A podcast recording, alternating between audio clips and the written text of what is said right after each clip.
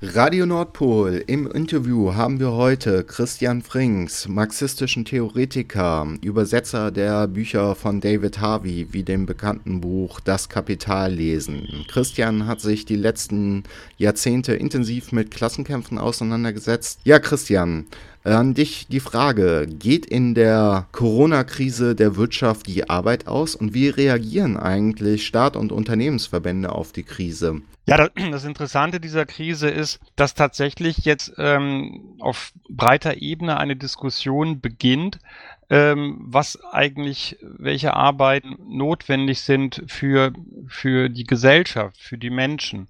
Ähm, der Kapitalismus ist eine Wirtschaftsweise, in der im Mittelpunkt steht, dass für den Profit gearbeitet wird. Kapital muss sich verwerten. Ähm, es wird alles mögliche Zeug produziert, was zwar auch ganz nett ist. Es muss jede Ware muss einen Gebrauchswert haben, um sie verkaufen zu können. Aber entscheidend äh, für den Kapitalismus ist, dass diese Ware gleichzeitig auch einen Mehrwert enthält. Ähm, also, dass über das hinausgearbeitet wird, was wir wirklich zum Leben brauchen. Und jetzt wird auf einmal in einer existenziellen, radikalen Weise das in Frage gestellt, weil wir auf der einen Seite möglichst weitgehend ein, eine gesellschaftliche Isolation der Individuen oder Familien herbeiführen wollen, um die zu schnelle Ausbreitung äh, dieser Epidemie zu vermeiden. Aber arbeiten heißt immer zusammenkommen. Es werden also jetzt Ausnahmebereiche geschaffen wie Krankenhäuser, Supermärkte. Wir wollen weiter, dass das Wasser aus Leitungen kommt. Wir wollen Strom haben. Gerade jetzt ist das Internet und das Telefon extrem wichtig. Naja, und da arbeiten ja überall Menschen. Ähm,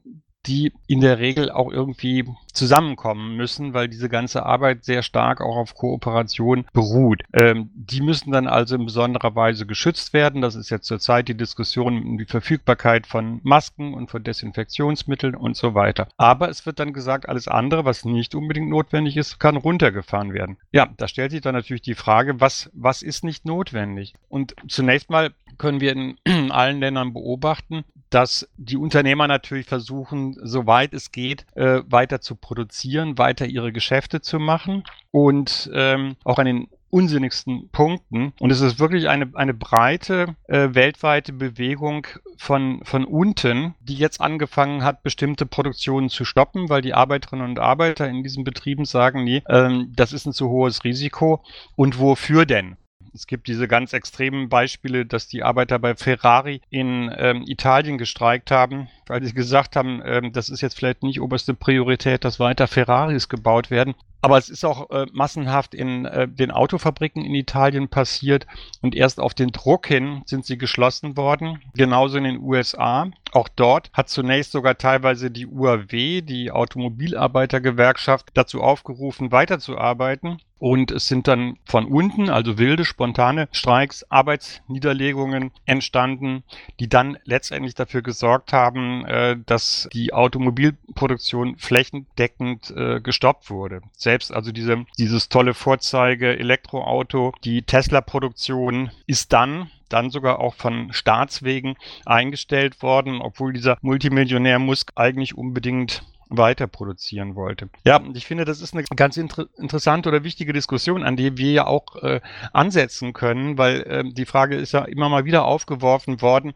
wie viel müssten wir eigentlich wirklich arbeiten? Könnte es nicht sein, dass wir für uns, für unsere Reproduktionskosten und damit wir alles äh, haben, was wir zum Leben brauchen, dass es vielleicht auch reichen würde, wenn wir statt acht Stunden am Tag nur drei Stunden am Tag oder vielleicht nur zwei Stunden in der Woche arbeiten oder wie auch immer. Und ähm, das ist jetzt so eine ganz witzige Situation, ähm, weil diese Diskussion jetzt von beiden Seiten geführt wird, also auch die Gesellschaft oder äh, der Staat oder auch selbst äh, heute in der FAZ sind dann solche Artikel, wo gefragt wird, ähm, ja, was, was, was brauchen wir eigentlich zum Leben? Was ist jetzt wichtig? Und wie können wir das unter den jetzigen Bedingungen mit der gebotenen ähm, Sicherheit organisieren?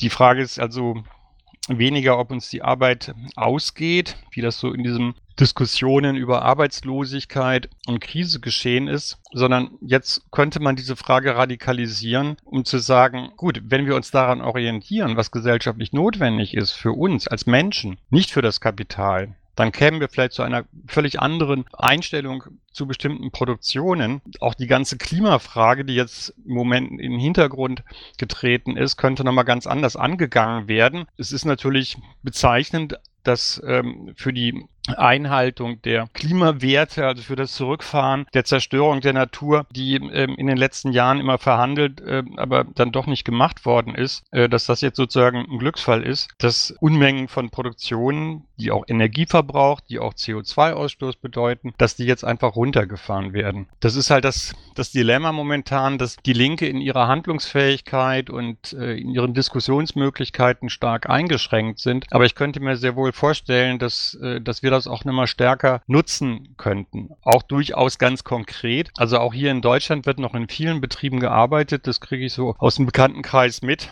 wo man erstmal die Frage stellen könnte, ob die wirklich systemrelevant sind oder für unser, eben nicht für das kapitalistische System, sondern für unser Überleben wichtig sind. Und da könnte man sich auch mit den Leuten unterhalten, ob da noch Menschen zur Arbeit gezwungen werden, die eigentlich gar nicht arbeiten müssten. Du hast es angesprochen, die einen werden momentan zu äh, weiteren Arbeiten herangezogen, teils auch zu Überstunden in der Logistikbranche. Amazon stellt massenhaft Leute ein, in den Krankenhäusern stehen Beschäftigte unter äh, enormem Druck. Derweil haben prekär Beschäftigte wie Leiharbeiter oder Minijobber extreme Lohnausfälle oder stehen komplett auf der Straße, während die Fixkosten, die sie zu zahlen haben, wie die Miete, die Versicherung oder das Essen, einfach weiterlaufen. Daher hm, die erste Frage an dich.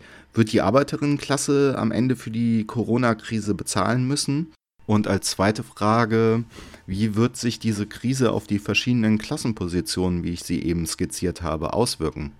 Ja, mit der zweiten Frage anzufangen, was wir ja schon jetzt quasi sofort mit, äh, mit der Einschränkung äh, des so, sozialen Lebens äh, haben sehen können oder heute jeden Tag erleben. Das ist eine extrem unterschiedliche Auswirkung der Krise auf verschiedene Teile der Klasse, auf verschiedene Schichten der Bevölkerung. Also jemand, der einen gut bezahlten Job hat und jetzt im Homeoffice arbeiten kann, im Grunde das Weitere macht, keine Gehaltseinbußen hat und ähm, jetzt die Arbeit von zu Hause aus machen kann, der ist davon natürlich sehr viel weniger erstmal betroffen als eben eben die vielen, vielen Menschen, du hast äh, verschiedene aufgezählt, die jetzt die Reproduktion das Geld eine große Frage ist. Äh, das führt gerade zu sehr kritischen Reaktionen, auch von staatlicher Seite. Wir haben also gestern erlebt, dass sie hier in Deutschland so ein, so ein großes äh, Paket verabschiedet haben, wo alle möglichen Hilfen äh, angeboten werden. Aber ähm, was, wenn du in die vielen einzelnen Bereiche gehst, noch überhaupt nicht, also das ist zusammengeschustert und sie versuchen es nach außen schön darzustellen, aber an, an, an ganz, ganz vielen Stellen hakt das noch oder ist das nicht wirklich eine ausreichende Hilfe. Leute, die jetzt in Kurzarbeit gehen, normalerweise beträgt das Kurzarbeitergeld 60 Prozent vom Nettolohn oder bei Familien 67 Prozent vom Nettolohn. Das soll jetzt aufgestockt werden. Große Firmen haben das teilweise schon gemacht oder machen es per Tarifvertrag, aber es wird in vielen Klitschen, wird es einfach dazu führen, dass Familien, die sowieso schon am äh,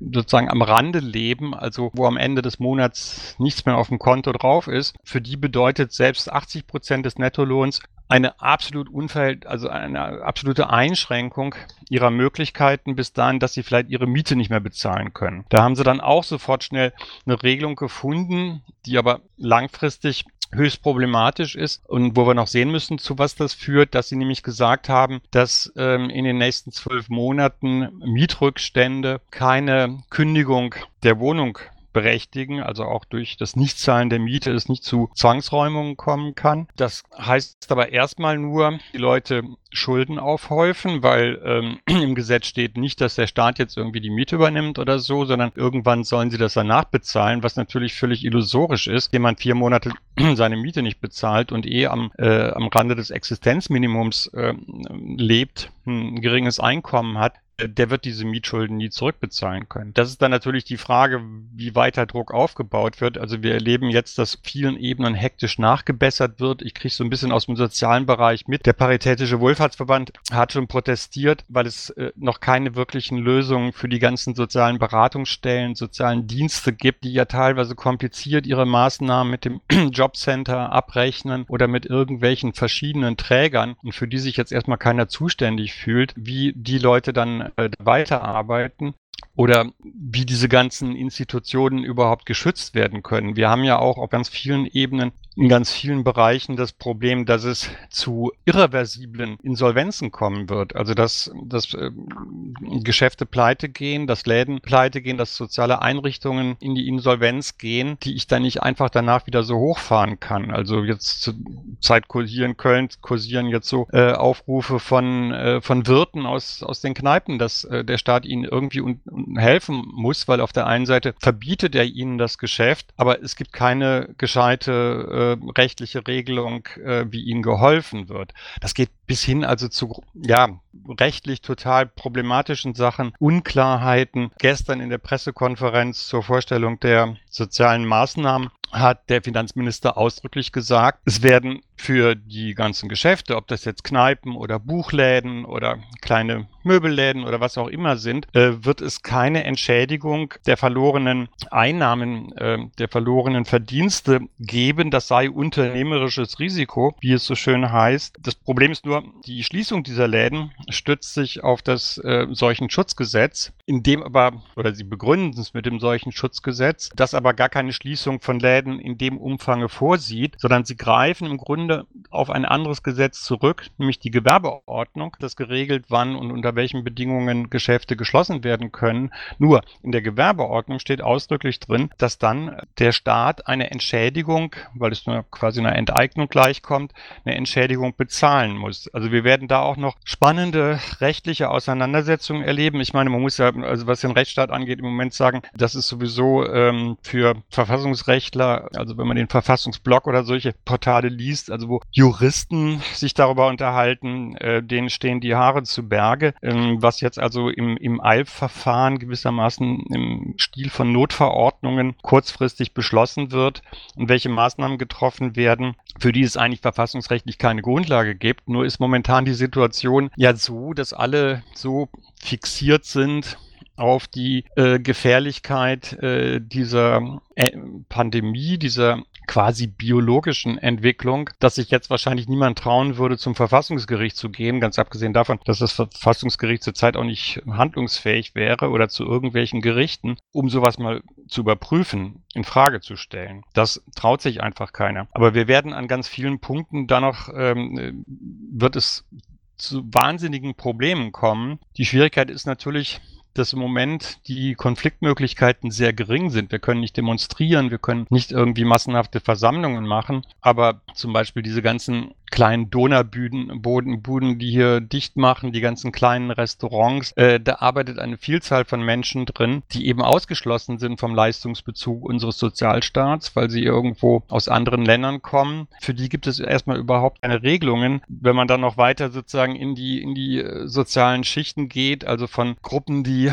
nicht sesshafte Obdachlose unterstützen. Da kommen schon ständig jetzt die äh, Hilfsaufrufe, dass die zum Beispiel auf der Straße nicht mehr betteln können, weil A, keiner mehr auf der Straße ist und B, die Leute Angst haben, näher als zwei Meter an sie ranzugehen, um ihnen Geld zu geben. Dass also für diese ganzen Bereiche eigentlich im Grunde keine Lösung gibt und so weiter und so fort. Das Problem der häuslichen Gewalt, dass Frauenhäuser jetzt überrannt werden, es kommt auch schon öfter zur Sprache. Da gibt es ja auch die Erfahrungen aus China, was da passiert ist, als der der Lockdown in, in, in Wuhan durchgeführt wurde, welche Folgen das ähm, für für Frauen isoliert in Kleinfamilien in ihren Häusern hatte. Das heißt, es wird sehr, sehr unterschiedliche Betroffenheiten geben, auf die jetzt der Sozialstaat nicht mehr so wie bisher feingliedrig durch irgendwelche Hilfenmaßnahmen äh, wird reagieren können, zumal er auch schwer erreichbar ist. Also fragt nur mal jemanden, der jetzt gerade für seinen kleinen Laden irgendwie Kurzarbeitergeld beim Jobcenter beantragen will, wie kompliziert das ist, weil das ja alles nur noch telefonisch geht. Und insofern würde ich sagen, verschiedene Klassenpositionen werden sehr, sehr unterschiedlich davon betroffen sein und es wird die Kluft innerhalb der Gesellschaft an vielen Punkten extrem vergrößern, weil es eben einige gibt, gibt, die relativ gut abgesichert sind. Es gibt sogar einen Teil, die können weiterarbeiten, wenn es irgendwie über Internet oder solche Sachen geht. Es gibt, wird, wird Leute geben, die wie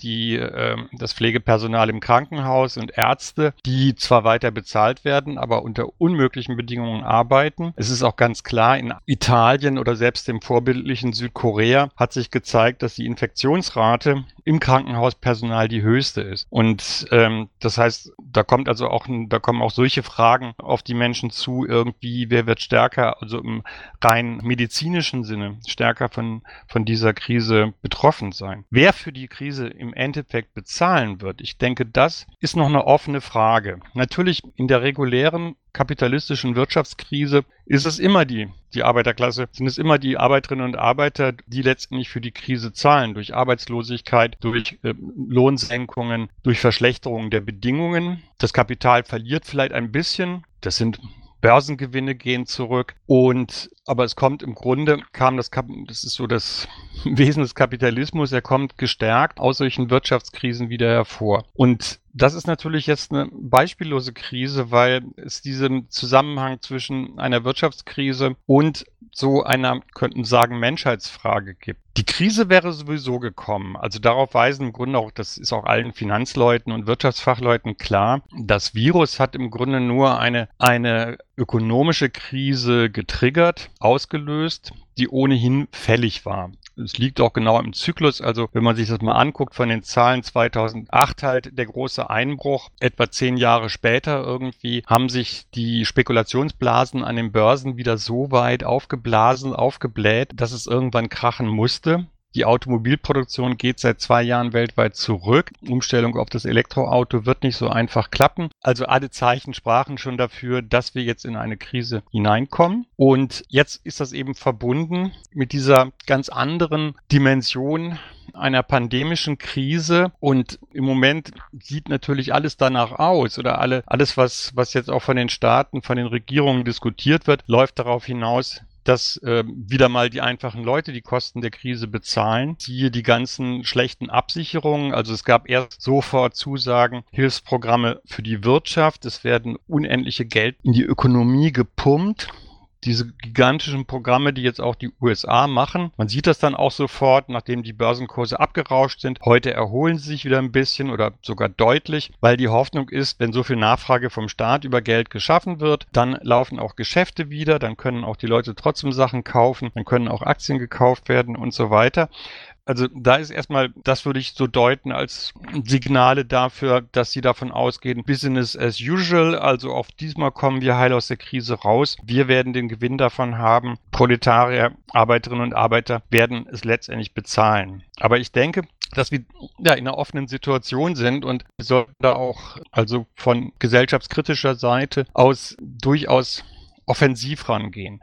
Und ich finde eigentlich vieles noch sehr, sehr verhalten. Gibt zwar Unmengen von Forderungen, auch Detailforderungen, die jetzt überall aufgestellt werden. Ähm, ich würde mir wünschen, dass wir wieder, so ähnlich wie das ja für eine kurze Zeit nach der Krise 2007, 2008 auch geschehen war, dass wir wieder zu einer radikaleren Diskussion kommen, dass dieses ganze System in Frage gestellt werden muss. Du hast jetzt schon die Streiks in Europa angesprochen. Vielleicht kannst du noch mal skizzieren, wie waren die Reaktionen der Arbeiterinnenklasse in Europa und in Deutschland auf die Krise und äh, insbesondere, was sagen eigentlich die Gewerkschaften zur Corona-Krise?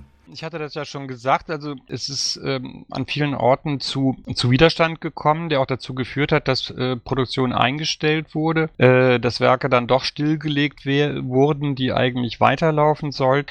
Das große Problem ist natürlich, wenn wir jetzt über die Frage so Perspektive von Kämpfen und so weiter sprechen, es sind eben Konflikte gewesen, um sich in die allgemein angeordnete Isolation zu bewegen. Das heißt, es hat vielleicht mal den Konflikt im Betrieb gegeben. Wenn er erfolgreich war, sind die Leute dann nach Hause gegangen und äh, haben sich an das soziale Abstandsgebot gehalten, was ja auch vernünftig ist. Aber das führt natürlich dazu, dass es jetzt dann keine kollektiven Orte gibt, wo sich Kämpfe irgendwie weiterentwickeln können. Das ist ein großes Problem, das wird uns noch beschäftigen und das kann auch nicht alles durch Internet, durch Telefonie und so weiter ersetzt werden. Ich meine, es ist schon im Unterschied wäre sowas irgendwie vor 50 Jahren passiert, wären die Leute noch, noch stärker isoliert gewesen als heute. Insofern, ich will das gar nicht unterschätzen, was das bedeutet, dass wir solche Möglichkeiten haben, dass auch viel sich an Protest, an Forderungen und so weiter in ähm, den sozialen Medien entwickeln kann. Aber es ist natürlich keine Möglichkeit, um in irgendeiner Form Druck auszuüben. Ich denke, was vielleicht wichtig ist zu sehen, dass es eben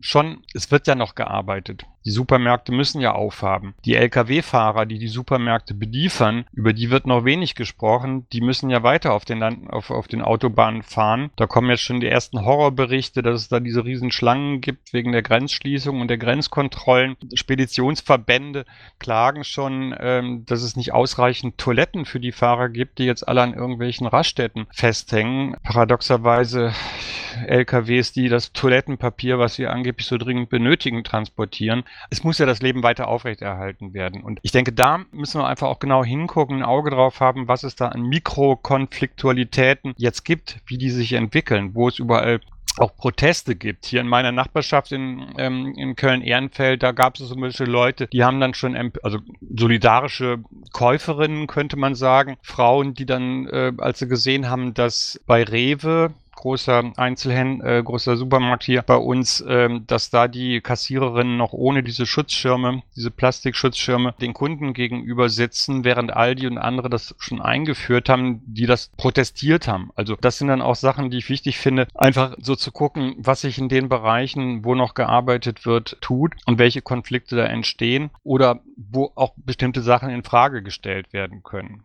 wir kommen jetzt, es kommt jetzt ein, großes Problem auf die, auf die Wirtschaft, aber auch auf unsere Versorgung mit Lebensmitteln zu, weil wir stehen jetzt am Beginn der ersten Ernteperioden. Das betrifft jetzt vor allen Dingen hier im, im Rheinland den Spargel, ähm, aber auch in anderen Gegenden. Und das wissen wir alle. Wir essen gern Spargel, aber gestochen wird er von ähm, Erntehelfern, die aus Polen, aus Rumänien, aus Bulgarien, aus anderen Ländern kommen und die das jetzt wahrscheinlich nicht können, weil die Grenzen erstmal dicht gemacht worden sind. Und das führt jetzt zu allen möglichen Reaktionen, sei es, dass vorgeschlagen wird, ich glaube, das war irgendjemand aus, dem, aus der Bundesregierung sogar, man solle Asylbewerber und Bewerberinnen in der Spargelernte einsetzen. Andere schlagen vor, dass man die in der Gastronomie nicht mehr beschäftigten Menschen doch schön in der Spargelernte einsetzen könnten. Es gibt eine Plattform, wo sich Menschen freiwillig melden können. Wir helfen unseren Bauern. Ich meine, die Bauern sind nicht so begeistert, weil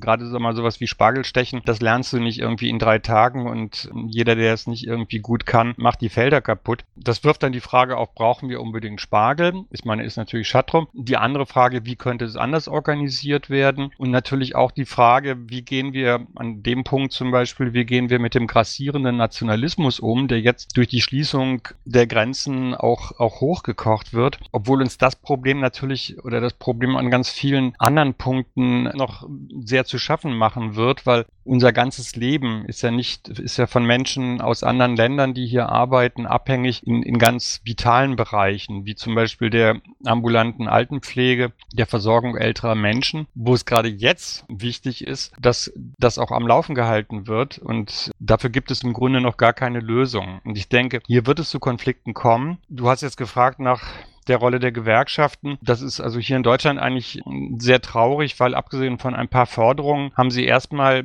sich dem Diktat der Krise unterworfen. Streiks, gerade im Krankenhausbereich, wurden sofort abgesagt, obwohl es da um ganz wichtige Dinge, zum Beispiel einem Streik an der Charité in Berlin ging, dass es nämlich um die Wiedereingliederung ausgelagerter und prekarisierter Arbeitsbereiche geht. Und ich meine, das wäre jetzt ja gerade genau der richtige Moment, Druck zu machen, zu sagen, wir sind wichtig, wir haben eine Bedeutung, schafft jetzt endlich mal bessere Bedingungen für uns.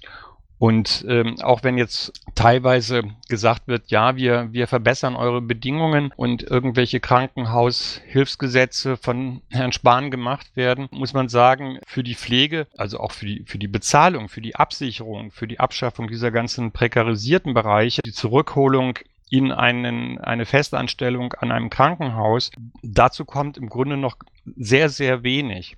Und ähm, das ist eigentlich ein Skandal. Ich denke, oder ich bin mal gespannt irgendwie, ähm, was, was sich da entwickeln wird, weil das ist einer der wenigen Bereiche, wo jetzt auch die Beschäftigten, die Arbeiterinnen und Arbeiter, nämlich im Gesundheitswesen, durchaus eine ziemlich große Macht haben und die Möglichkeit haben, Druck zu machen. Ich fand das auch ganz interessant, dass also auch, es gibt ja verschiedenste Forderungspapiere aus, von Belegschaften aus Krankenhäusern und äh, die scheinen sich jetzt auch etwas zu radikalisieren. Also in einer der letzten, die auch viel im Krankenhaus rumgegangen ist, dieser Petition, wurde dann auch mal richtig Tacheles gesprochen und gesagt, Mindesteinstiegsgehalt Mindestgehalt für Pflegeberufe 4000 Euro. Ähm, das ist wenigstens mal dann eine Aussage, weil ähm, so schön und gut es ist, wenn, wenn die Bevölkerung diese Menschen unterstützt. Und ähm, auch hier wird jetzt um 21 Uhr abends immer geklatscht, um den Menschen in der im Gesundheitsbereich zu danken, dass sie diese Arbeit weitermachen. Aber nur von unserem Klatschen können sie auch nicht ähm, ihre Miete bezahlen und ihre Brötchen kaufen.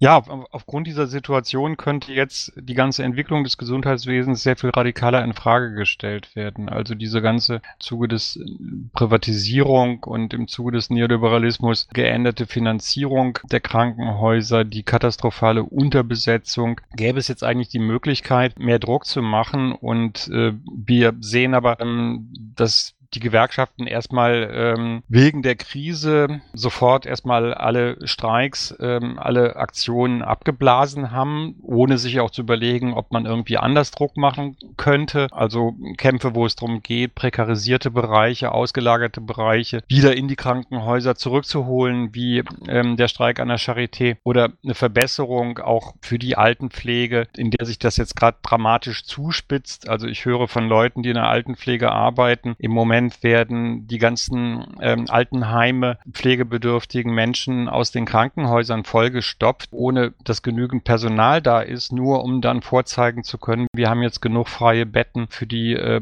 kommende Krise mit Corona-infizierten Patienten. Das ist unsäglich. Wir kennen diesen Fall in Würzburg, wo neun Menschen jetzt vor ein paar Tagen in einem Altenheim gestorben sind und dort überhaupt nicht ähm, darauf reagiert wird. Also da wird quasi hin und her geschoben, damit dann die Krankenhäuser was vorzeigen können. Aber was ansteht, ist eben eine, eine grundlegende Reorganisation des Gesundheitswesens, ähm, Stopp dieser Privatisierung und ähm, da wäre es wichtig, mehr Druck zu machen. Und da finde ich gerade in Deutschland die Gewerkschaften da im Moment ähm, sehr, sehr wenig machen. In anderen Ländern sieht es teilweise danach aus, dass ähm, auch von den Gewerkschaften ein bisschen mehr Druck kommt. Ähm, in haben einige große Gewerkschaftsverbände angekündigt oder gedroht, ähm, einen Generalstreik zum Generalstreik aufzurufen, wenn nicht die Arbeit in Bereichen eingestellt wird, die jetzt nicht äh, für unser Überleben notwendig sind. Andererseits, wenn wir zum Beispiel in die USA gucken, da hat äh, die UAW, also die äh, große Automobilarbeitergewerkschaft, noch bis letzte Woche versucht, die Leute an der Arbeit zusammen mit dem Management ähm, zu halten. Also ich würde mir da von den, im Moment von den Gewerkschaften nicht so viel erwarten, sondern denke eher, es wird, es wird zu einem Druck von unten kommen. Und interessant ist ja auch, so wie in Italien oder in ähm, den USA, und wir wissen noch nicht, wie es sich in Deutschland entwickeln kann, dass jetzt eine Situation ist, wo die Leute auch an dem Punkt gar nicht mehr so gucken, was, was machen die Gewerkschaften, sondern sie müssen einfach selber handeln und sie nehmen das selbst in die Hand. Und ähm, ich kann mir vorstellen, dass es da eben auch zu, zu vielen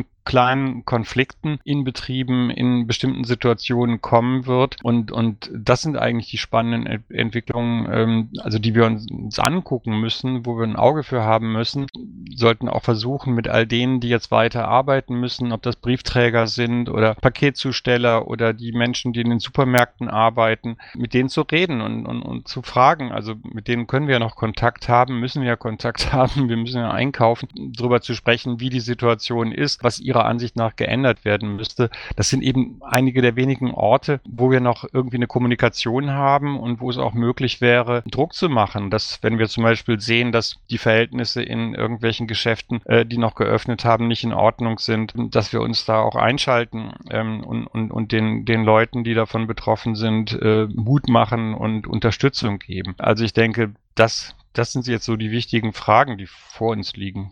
Dies war der erste Teil des Interviews von Mr. Pinguin beim Radio Nordpol mit dem marxistischen Theoretiker Christian Frings zum Thema Corona-Krise und soziale Auswirkungen. Im zweiten Teil wird es um das Verhältnis von Lohnarbeit und Reproduktionsarbeit gehen und um die Frage, ob in der Corona-Krise die Reproduktionsarbeit eine neue Anerkennung erfährt und die Frage, sollten Linke Forderungen momentan aufstellen, stellen, welchen Sinn macht das und wie könnten unsere Handlungspraxen in der gegenwärtigen Krise aussehen.